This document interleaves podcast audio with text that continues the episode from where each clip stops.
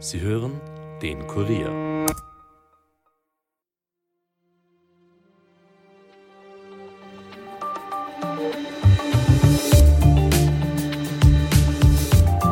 Am Samstagmorgen, den 7. Oktober 2023, hat die islamistische Hamas von Gaza aus überraschend einen Terrorangriff gegen Israel begonnen. Während Raketen fliegen, dringen gleichzeitig bewaffnete Hamas-Kämpfer über Land, See und Luft nach Israel ein. Bei dem Großangriff wurden mehr als 700 Menschen getötet, über 2000 verletzt. Zusätzlich wurden um die 100 Menschen verschleppt und als Geiseln genommen. Ob und wenn wie viele von ihnen noch am Leben sind, ist ungewiss. Das israelische Sicherheitskabinett hat den Kriegszustand ausgerufen. Heute Vormittag hat Israels Militärsprecher Daniel Hageri in einer TV-Ansprache erklärt, man habe wieder volle Kontrolle über die überfallenen Orte an der Grenze zum Gazastreifen zurückerlangt. Die Kämpfe dauern jedoch auch heute noch an.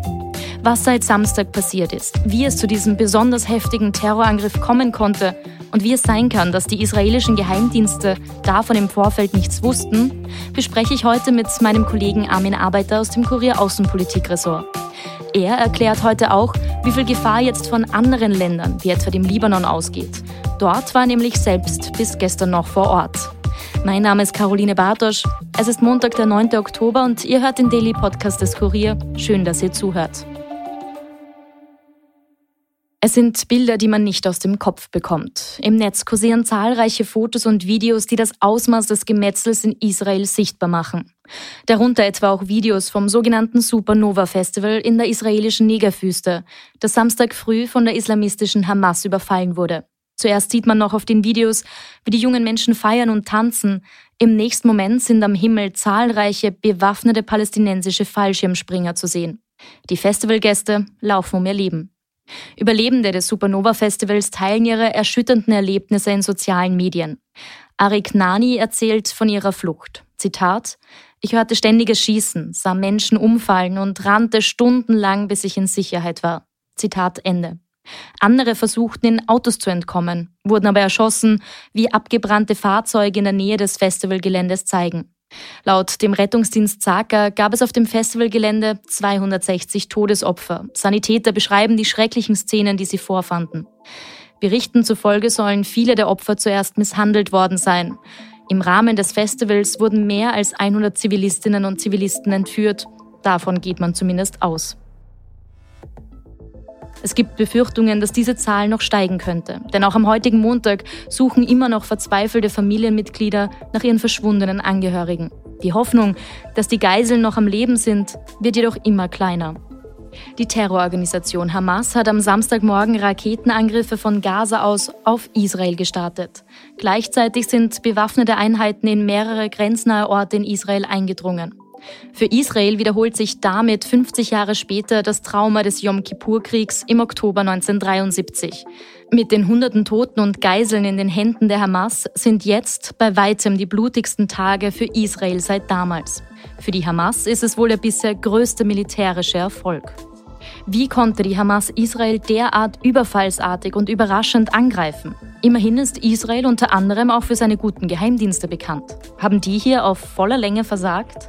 Was müssen wir über die Hamas wissen und droht jetzt eine weitere Eskalation, in dem sich auch andere Staaten einmischen? Bei mir im Studio ist jetzt Armin Arbeiter aus der Kurier Außenpolitik Redaktion, um mit mir unter anderem genau darüber zu sprechen. Hallo Armin. Hallo Caro. Armin, die Hamas hat am äh, Samstagmorgen von Gaza aus überraschend Raketenangriffe gegen Israel begonnen. Israel kontert seitdem mit Gegenanschlägen. Vielleicht kannst du noch mal für uns zusammenfassen, was ist denn da jetzt seit Samstag alles passiert? Was sind die wichtigsten Punkte, die wir hier wissen müssen? Es waren eben nicht nur Raketenangriffe, die Raketenangriffe waren in diesem Fall flankierend eingesetzt, kann man sagen. Das heißt, in den vergangenen Eskalationen, in den vergangenen drei Eskalationen zwischen Gaza, also Hamas eigentlich und, und Israel, waren es meistens Raketenangriffe, mhm. die verübt worden sind. Jetzt sind tatsächlich Hunderte oder einige Tausend Hamas-Kämpfer zu Fuß über die Grenze, über diesen Zaun, den Israel vor kurzer Zeit eigentlich fertiggestellt hatte, ins Land eingedrungen. Bis zu 20 Kilometer haben quasi auf alles geschossen, was sich bewegt hat. Wir kennen alle die Bilder aus diesem, von diesem Festival, wo 260 Menschen ermordet worden sind. Sie sind hier hinein und haben es tatsächlich geschafft, maximales Chaos zu stiften. Also sie haben Polizeistationen angegriffen, ein Kraftwerk angegriffen, äh, sogar einen israelischen Armeestützpunkt und dort Waffen und Fahrzeuge erbeutet. Sie haben es geschafft, mit Drohnen und mit iranischen Panzerabwehrwaffen israelische Panzer anzugreifen, wenn nicht sogar außer Gefecht zu setzen. Und all das ist einfach eine seit Jahrzehnten nicht mehr dagewesene Eskalation in Israel bzw. im Nahen Osten. Du hast jetzt schon mehrere Punkte angesprochen, über die ich gern ähm, gleich ein bisschen genauer sprechen würde. Bevor mhm. wir aber dazu kommen, vielleicht kannst du kurz erklären, wer ist denn überhaupt die Hamas? Was müssen wir über diese Gruppierung wissen? Ja, die Hamas ist eine palästinensische Terrororganisation, so bezeichnen wir sie auch in, in, in Europa, ist eine sehr radikale Organisation, die 2007 die Kontrolle über den Gazastreifen übernommen hat, ihn quasi regiert und die sich, so wie manche andere, zum Beispiel die Hisbollah-Organisation, äh, hinter die Fahnen oder auf die Fahnen geschrieben hat, die Vernichtung Israels. Also mit ihnen kann man nicht verhandeln. Ihr Ziel ist es, Israel dem Erdboden gleichzumachen oder auch, wie man es schon 1948 bei der Entstehung des israelischen Staates sagte, die Juden zurück ins Meer zu treiben, respektive, ich zitiere, Hitlers Werk zu vollenden. Jetzt hast du gerade auch schon die Hisbollah angegriffen. Vielleicht kannst du auch gleich nochmal zusammenfassen, wer sind denn alle die Verbündeten der Hamas? Ja, die Hamas wird einerseits, weil sie den Muslimbrüdern nahesteht, von Katar unterstützt und andererseits immer mehr äh, vom Iran. Der Iran finanziert vor allem die Hisbollah. Das ist eine schiitische libanesische Miliz, die Anfang der 80er Jahre im libanesischen Bürgerkrieg durch iranische Unterstützung groß geworden ist und mittlerweile zur potentesten Terrororganisation der Welt zählt. Also deren Kämpfer haben sich vor allem im syrischen Bürgerkrieg massiv Erfahrung gesammelt haben dort viel gekämpft, auch mit iranischem und russischem Gerät, das sie jetzt natürlich auch im Libanon haben. Also man spricht davon, dass im Libanon selbst, im Süden des Landes, 150 äh, bis 200.000 Raketen stationiert sind, die die Hisbollah jederzeit auf Israel abfeuern könnte. Und die Hisbollah hat vor zwei Jahren ihre Zusammenarbeit mit der Hamas viel mehr verstärkt, viel mehr verbessert, weil eben sich die Hamas vor allem auf Katar und den Iran verlassen kann, nicht mehr auf äh, arabische Staaten, die ja in den vergangenen Monaten viel mehr die Nähe oder die Aussöhnung mit Israel gesucht haben. Jetzt hast du ja gerade auch den Libanon schon angesprochen. Wie viel Gefahr besteht denn hier jetzt auch, dass ähm, aus anderen Ländern da vielleicht ähm, auch angegriffen wird? Zum Beispiel aus dem Libanon. Wie viel Gefahr geht hier aus dem Libanon oder auch aus dem Iran aus? Mhm. Dass der Iran jetzt direkt eingreift, das kann ich mir nicht vorstellen. Das würde eine Eskalation bedeuten, die auch das äh, Engagement der, der USA etc. nach sich ziehen würde es passieren sehr viele schräge Meldungen in letzter Zeit. Also am Samstag hat zum Beispiel, haben die Taliban gesagt, bitte Iran, bitte Irak, bitte Jordanien, lasst uns durch, wir wollen mitkämpfen bei der, ich zitiere, Befreiung Israels beziehungsweise Befreiung Jerusalems.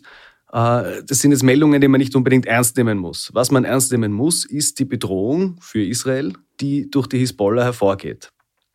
Andererseits muss man sehen, sollte die Hisbollah tatsächlich angreifen, dann wird das das Aus für den Libanon bedeuten. Und das ist auch der Libanon, besteht ja nicht nur aus, aus Hisbollah oder schiitischen Milizen. Der Libanon ist zu einem großen Teil sunnitisch, schiitisch, christlich dominiert. Ja, wir haben noch die Drusen, aber gut, da gehe ich jetzt zu sehr ins Detail. Aber die libanesische Regierung hat kein Interesse, in diesen Krieg hineingezogen zu werden. Ich war bis gestern noch im Libanon selbst, in Beirut, wo Demonstrationen, Freudendemonstrationen natürlich auch stattgefunden haben, also wo junge Männer mit Hisbollah-Fahnen, mit Palästinenser-Fahnen durch die Stadt gefahren sind, gehupt haben, sich gefreut haben. Aber das ist nur ein kleiner Teil. Mhm. Mit vielen Menschen, mit denen ich gesprochen habe, vor allem in Beirut, das ist jetzt nicht im schiitisch dominierten Süden, aber dennoch, haben die Menschen gesagt, wir haben eigentlich kein Interesse an einem Krieg überhaupt. Also der Libanon ist noch dermaßen traumatisiert von den vergangenen Bürgerkriegen, von der syrischen, von der israelischen Besatzung. Ich glaube nicht, dass die Hisbollah diesen Schritt unternehmen wird, wirklich einzumarschieren. Also was jetzt immer wieder passiert, sind Raketenangriffe der Hisbollah auf den Norden Israels. Natürlich hat Israel auch sehr viele Soldaten an die Nordgrenze verlegt, um auf alles vorbereitet zu sein. Aber die Hisbollah muss eigentlich wissen, sollte sie angreifen, wäre das das Todesurteil der Hisbollah und des Libanon an sich. Mhm. Du hast eingangs ja auch schon diesen Hochsicherheitszaun beschrieben, der 2021 quasi von der israelischen Regierung ja auch feierlich ähm, präsentiert wurde. Der sollte eigentlich ähm, vor genau dem, was jetzt passiert ist, zu einem guten Teil schützen. Du hast aber auch schon gesagt, diesmal konnte die Hamas den Zaun quasi einfach mit roher Gewalt durchbrechen. Wie konnte das jetzt hier einerseits passieren und andererseits auch, Israel ist eigentlich bekannt für zum Beispiel den Mossad, für die guten Informationen, die sie eigentlich immer haben zu so einer Lage. Wie konnte man das im Vorfeld nicht sehen, dass es zu so einem Terrorakt kommt? Ich glaube, diese Fragen stellt man sich auch gerade in der israelischen Regierung, im, im israelischen Sicherheitsstab an sich es ist wirklich sehr, sehr eigenartig, dass das nicht vorhergesehen werden konnte. Also man sagt einerseits, die Proteste gegen die Regierung mit der gesamten Justizreform etc. hätten dazu, dafür gesorgt, dass man mehr auf sich geschaut habe als auf andere. Das mag alles sein. Dennoch ist es die Aufgabe eines Sicherheitsdienstes, eines Geheimdienstes, solche Informationen zu haben. Also da wird sicher noch einiges ans Licht kommen. Da, davon bin ich überzeugt. Da werden einige Generäle etc. ihren Posten räumen müssen, vielleicht sogar ins Gefängnis gehen müssen. Aber all das, auf das hat man jetzt einfach noch keine Antworten. Also man, man sieht mittlerweile, im Gazastreifen haben sich die Palästinenser, die Hamas-Kämpfer darauf vorbereitet, indem sie in einem Areal, das sie als israelische Siedlung getarnt haben, mhm. hier diese, diese Angriffe, diese Sturmangriffe, wie auch immer, geprobt haben. Und das wurde scheinbar nicht gemeldet. Das hat heute der ägyptische Geheimdienst gesagt, man habe Israel vorgewarnt und das sei nicht ernst genommen worden. Es ist wirklich eine große Frage, wo hier das Versagen genau liegt. Und man sieht jetzt auch noch die israelischen Streitkräfte am Boden, die jetzt gegen die eingedrungenen Hamas-Kämpfer kämpfen und schauen, dass sie, dass sie die Situation unter Kontrolle bringen. Sie haben ordentliche Probleme damit. Immer wieder passiert es, dass israelische Konvois in den Hinterhalt gelockt werden, dass Hamas-Kämpfer in israelischen Uniformen wild um sich schießen und Chaos und Ver Verwirrung stiften. Und es einfach viel länger dauert, als man anfangs dachte, die Situation wieder in den Griff zu bekommen. Wie kann es denn überhaupt sein, dass die Hamas auch so viele Kämpfer aufstellen konnte? Also wie kann man sich auch das Leben im Gazastreifen vorstellen? Also wir müssen ja trotzdem davon ausgehen, dass die meisten Menschen auch im Gazastreifen eigentlich in Frieden leben wollen. Aber dort ist natürlich die Situation ganz besonders schwierig. Aber wie konnte das sein, dass sie so viele ähm, Kämpfer aufstellen konnten? Ja, das ist die unfassbar komplizierte, verworrene Geschichte des, des Nahostkonflikts, in dem jeweils Seitenkräfte zu dieser Eskalation beigetragen haben. Also es ist extrem schwierig, das so einzuschätzen. Mhm. Es ist äh, Faktum, dass im Gazastreifen in vielen Orten der arabischen Welt von Kindheit an ein Hass auf Israel geschürt wird. Wie gesagt, äh, das sieht man in den Schulbüchern, dann sieht man in den Liedern, die die Kinder singen, etc. Natürlich, der Gazastreifen ist ein winziges Areal mit äh, Millionen von Menschen, die hier auf engem Raum sind und die natürlich für ihr Elend einen Grund finden in Israel. Und dort natürlich eine Menge an Radikalisierung passiert. Also hier einen jungen Mann dazu zu bringen, sich der Hamas anzuschließen und sei es nur, weil dann die Familie mehr Privilegien hat, das ist, glaube ich, nicht so schwierig. Mhm.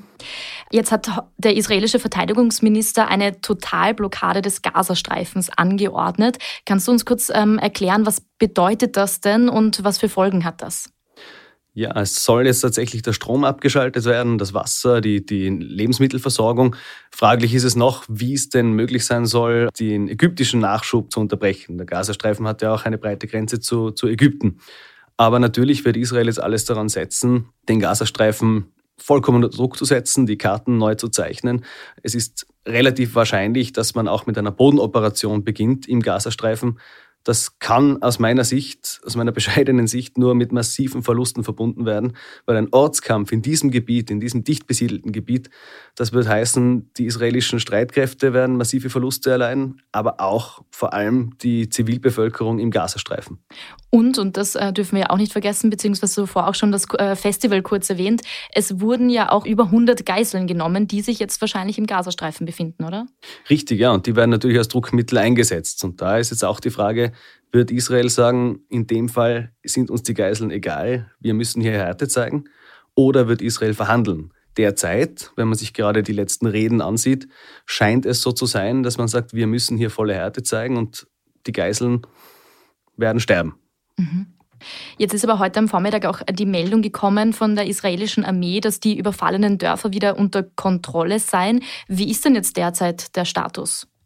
Nach meinen Informationen gibt es immer noch Kämpfe in Ashkelon zum Beispiel und, und rundherum, also ganz unter Kontrolle kann es, so zeigen es zumindest geolokalisierte Videos, noch nicht sein. Also es würde mich wundern, würde jetzt tatsächlich schon, würden die israelischen Verteidigungskräfte rund um den Gazastreifen in Position stehen. Mhm. In der Nacht hat ja zum Beispiel auch der UN-Sicherheitsrat getagt. Vielleicht kannst du auch kurz erklären, wer stellt sich denn hier in der internationalen Staatengemeinschaft auf welche Seite? Die USA sind natürlich traditionellerweise der, der starke Unterstützer Israels. Genauso Großbritannien. Russland sagt natürlich offiziell, dass sie alle zur Deeskalation aufrufen. Es ist jetzt auch nicht so, dass Russland ein Feind Israels ist. Russland ist ein Verbündeter des Iran, beziehungsweise ist eigentlich der, der große Unterstützer des Iran und hat hier natürlich Einblicke, die eventuell die USA nicht haben. Aber Russland ist jetzt kein aktiver Unterstützer der Hamas oder der Hisbollah. Mhm. Auch in Österreich wurde ja die israelische Flagge gehisst. Äh, Außenminister Schallenberg hat heute gesagt, die palästinensische Entwicklungshilfe wird eingefroren. Welche Folgen wird das denn haben? Beziehungsweise trifft ein derartiger Akt nicht eigentlich genau die falschen Menschen? Es ist die Frage, ob die vergangenen Spenden und die vergangenen finanziellen Unterstützungen eh schon nicht den Menschen im Gazastreifen, den Zivilisten im Gazastreifen zugute gekommen sind, sondern über irgendwelche Korruptionswege direkt zur Hamas, an die Hamas geflossen sind. Ich traue mich hier nicht, ein Urteil zu fällen. Mhm. Aber es gibt sehr viele Indizien dafür, dass unter anderem die EU-Entwicklungshilfe und die EU hat hier doch äh, weltweit am meisten Geld bereitgestellt, auf Umwege oder über Umwege zur Hamas gekommen ist. Sprechen wir abschließend vielleicht noch ganz kurz, ähm, wie es denn hier um mögliche Verhandlungen auch schon in der Vergangenheit gestanden hat. Es hat ja immer wieder Versuche gegeben, hier in diesem wirklich sehr schwierigen Nahostkonflikt ähm, ja, dazu beizutragen, dass es hier ein bisschen Entspannung geben kann, beziehungsweise vielleicht sogar eine langfristige friedliche Lösung zu finden. Das ist aber immer gescheitert. Ähm, wie gut ist man denn hier in der Vergangenheit schon an möglichen Lösungen dran gewesen und warum sind wir jetzt wieder so weit davon entfernt? Also eine direkte Lösung, vor allem im Gazastreifen, war eigentlich seit der Übernahme der Hamas nicht mehr zu denken. Man hat gehofft, es würde ein bisschen einschlafen, wie auch immer. Das ist nicht passiert. Und somit waren eigentlich alle Bemühungen, egal aus welcher Richtung, für die Lösung des Nahostkonflikts, ja, wie man jetzt sieht, ein, ein, ein hoffnungsvolles Terrain, eventuell ein naives Terrain. Denn im Endeffekt ist das eingetreten, was jetzt über Jahre geschwelt ist, geschwelt hat und jetzt einfach passiert ist. Mhm. Jetzt dauert dieser Terrorangriff eben seit Samstag an. Äh, was glaubst denn du? Was sagen die Expertinnen und Experten hier auch? Wie wird das jetzt weitergehen? Es ist eben die große Frage, wie es in der Westbank, im Westjordanland aussieht. Da gibt es natürlich auch Schießereien, gibt es Proteste, aber man hält sich verhältnismäßig zurück. Also man hatte am Anfang vielmehr die Angst, dass auch hier wirklich Massen an, an Menschen aufstehen, die Waffen nehmen und, und, und, gegen, und israelische Soldaten und Zivilisten angreifen. Das ist in dieser Form nicht passiert. Wenn Israel diese Bodenoffensive im Gazastreifen jetzt tatsächlich durchführt, dann wird das natürlich mit massiven Anschlägen begleitet sein. Wahrscheinlich aus der Westbank, wahrscheinlich im Gazastreifen sowieso. Also das, das wird ein unfassbar heftiger Kampf, der da ausbricht. Und es ist immer noch nicht klar, wie die verschiedenen anderen Staaten reagieren werden, wie andere Terrororganisationen reagieren werden. Also es kommt eine wirklich heftige und blutige Zeit auf den Nahen und Mittleren Osten zu. Armin, dann sage ich an dieser Stelle vielen Dank für deine Einschätzungen und du wirst uns weiter zu der Situation am Laufenden halten. So gut ich kann, gerne. Auf kurier.at haben wir für euch einen Live-Ticker eingerichtet. Dort könnt ihr euch über alle Entwicklungen am Laufenden halten. Hier jetzt noch kurz ein paar weitere Schlagzeilen des Tages. Noch vor dem Start der Koalitionsverhandlungen von CSU und Freien Wählern in Bayern wird der Ton zwischen den beiden Parteien deutlich rauer. CSU-Chef Markus Söder hat am heutigen Montag seinen bisherigen Regierungspartner gemahnt, keine Selbstüberschätzung zu betreiben und die Größenverhältnisse zu realisieren. Gestärkt vom guten Abschneiden der Partei, vor allem in Niederbayern, haben die Freien Wähler Ansprüche auf ein weiteres Ministerium erhoben. Und nach der verheerenden Erdbebenserie in Afghanistan geht die Suche nach Überlebenden weiter. Die Hoffnung schwindet jedoch stündlich. Menschen versuchten auch am Montag mit bloßen Händen, Schaufeln und Spitzhacken die Trümmer beiseite zu räumen. Zugleich schreckte aber die Betroffenen ein weiteres Beben in der Provinz Herat nahe der Grenze zum Iran auf. Nach Angaben der US-Erdbebenwarte hatte es eine Stärke von 4,9. Und die steirische ÖVP baut ein Jahr vor der Landtagswahl die Regierung um. Auf Agrarlandesrat Hans Seitinger, der vergangene Woche aus gesundheitlichen Gründen seinen Rücktritt verkündet hat, folgt EU-Mandatarin Simone Schmiedsbauer. Gesundheitslandesrätin Juliane Bogner-Strauß hat am heutigen Montag das Handtuch geworfen. Ihr folgt Karl-Heinz Kornhäusel, Facharzt für Innere Medizin. Die Neuen wurden am heutigen Montag nach einer Landesparteivorstandssitzung von Landeshauptmann Christoph Drexler vorgestellt. Damit war es für heute von uns. Wenn euch dieser Podcast gefällt, dann abonniert ihn doch und hinterlasst uns auch gerne eine Bewertung. Ton und Schnitt von Dominik Kanzian, produziert von Elias Nadmesnik. Mehr Podcasts findet ihr unter www.kurier.at slash podcasts. Mein Name ist Caroline Bartosch. Ich hoffe, ihr seid gut in diese neue Woche gestartet und hört doch auch morgen wieder rein. Bis bald.